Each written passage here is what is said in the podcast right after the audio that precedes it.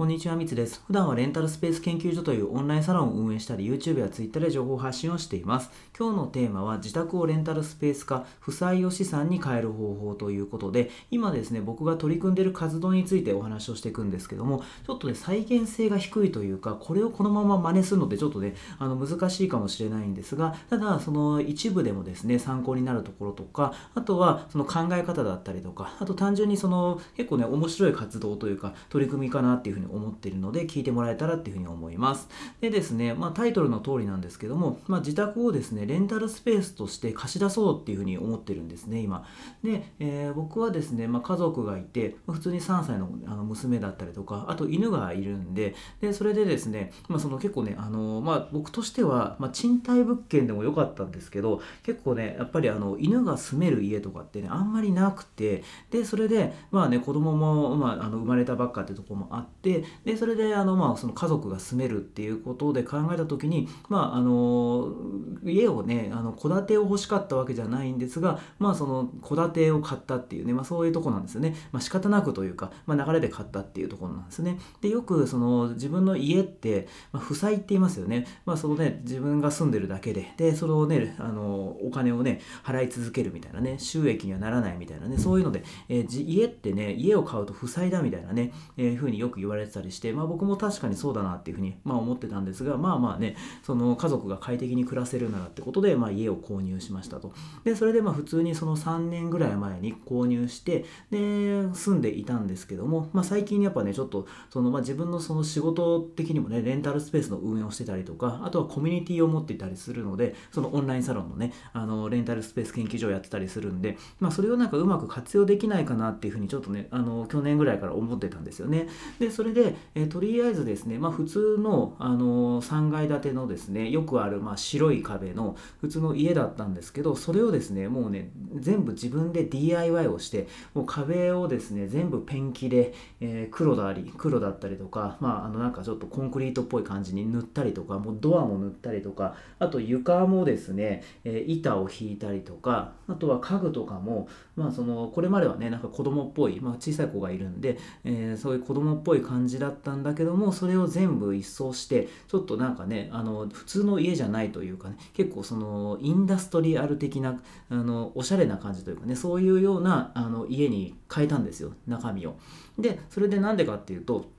まあ、とりあえずその僕がそのオンラインサロンをやっているんでそこのサロンメンバーのですね僕の自宅に招いてで交流するっていう、まあ、そのためにねちょっと変えてみたりしたんですよね。でまあ普通のね僕の今までの家に来てもらうとかでもまあ良かったですけど、まあ、ちょっとねなんかあのおしゃれな家みたいな。それそうするとまあ僕とちょっと話すってことと、まあ、その家をねどんな感じなのか見に来るみたいな、まあ、いろんなその、えー、複数の理由というかですね、まあ、そういうのであの来ると楽しいかなっていうかですね、まあ、そういうので、まあ、ちょっと作ったりしましたと。でそれでまああの毎週のようにですね僕のサロンメンバーがうちに来来てくれて交流ができるようになって、まあ別にね、それでね、あの、まあ普通に招待してるんでね、お金もらってるわけじゃないですけど、まあでもね、その、そういうので、あの、僕は交流ができたりとか、まあそういうことができたんで、自分としてはその改装をですね、あの、DIY で自分の家を変えたのが、まあすごい良かったかなっていう、まあ感じだったんですよね。でもですね、まあそれはそれでいい、良くて、今も続けてはいるんですけども、まあさらにですね、もう実際に収益化もしていきたいなっていうふうに思って、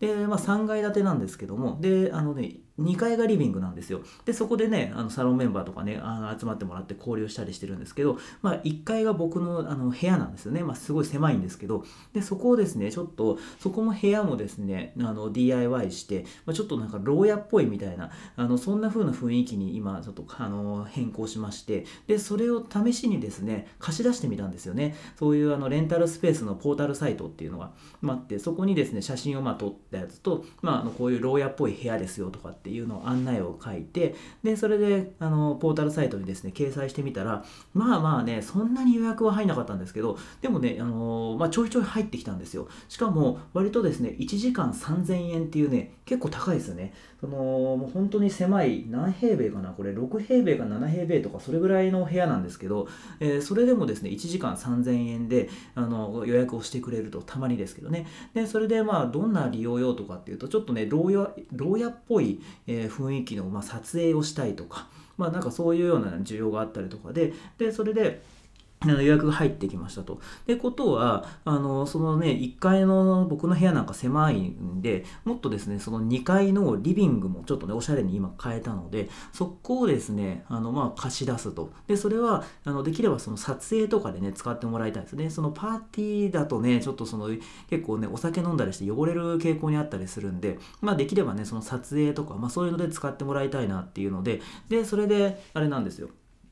あの貸し出そうかなっていうふうにことあの思いましたと。でそれで実際にただあの貸し出すとなった時に、えー、それって、まあ、予約が入った時にその僕らですね家族はですねその場に入れないですねその家に。でちょっとね3階になんかね潜んでるっていうのもねちょっとなんかやりづらいですし、まあ、あのっていう時で、えー、ちょっとねストッパーというかねそれがどうしようかなって考えた時に、えー、家の近くにですね、まあ、自宅の近くに、まあ、新しいあの賃貸アパートですけどねまあ、それを、まあ、そんなね、お広いとこじゃなくて、ワンルームみたいなところを借りて、で、もしその自宅で、ね、予約が入ったら、えー、僕ら家族はそっちの方に避難して、で、やり過ごすみたいな、そういうようなあの形でね、あのー、申し込んできたんですよ、その年末に。新しいそのセカンドハウスみたいな感じですかね。で、それで、あのそれが今日ね、あのセカンドハウスの引き渡しになって、で、それでまあ今もう入れる状態なんで、で、もう準備はできましたと。なので、あのこれからですね、えー、自宅をですね写真を撮ってでそれをそのレンタルスペースのポータルサイトに載っけてみてで、まあ、1時間いくらとかですかね、まあ、最初はまあ3000円とかでもいいかもしれないですね。あんまりね安すぎるとそういうちょっとねあのパーティーとかでねなんか使われてまあまあ確かにねあの予約が入ったら嬉しいですけどまあまああの結構割とねあの安くして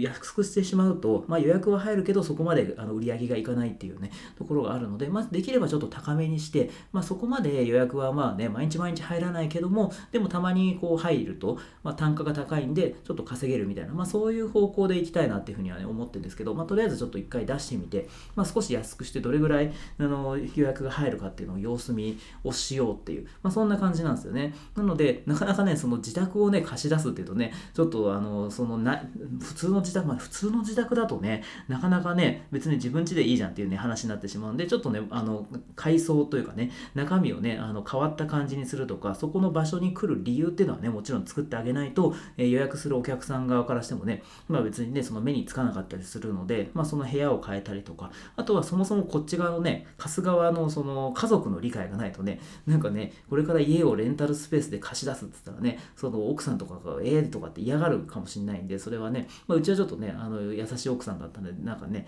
全然大丈夫だったんですけどなんでそういうのでなかなかね、その難しくて再現性がね、あるかどうかって言われるとね、そんなすぐにはできない可能性はね、ありますけど、ただ、やっぱね、そういうように、その普段当たり前というかね、まあ、負債というかですね、だと思っていたことを、まあちょっとその工夫するとか、何かしらして、逆にプラスに持っていくみたいな、まあそういうのって、あの、結構面白いですよね。それって普通に生活してたら、それが当たり前のことだと思ってしまうことでも、ちょっと一度疑ってみて、実は、あの、これってこうすればいいんじゃないかなとかね、なんかそれがね合ってるかどうかは別として一度そういう疑うその目線というかですねそういうようなことをやっていくと結構ねまあそのそういうのってあの一般常識とかねっていう考えるとなんか普通それやらないだろうみたいなのでね批判されたりとかねする時もあるかもしれないんですけどでも実はやってみると良かったとかねあの自分の成長につながったとかまあそういうようなこともねあったりすると思うので、えー、僕はですねまあそういうあんまりなんかあの常識になんかとらわれないというかなんかねあんまりそのなんか決まったことををやるっていうのがね得意じゃなかったりするのでちょっとね今回みたいなその自宅をもう貸し出しちゃおうみたいなね、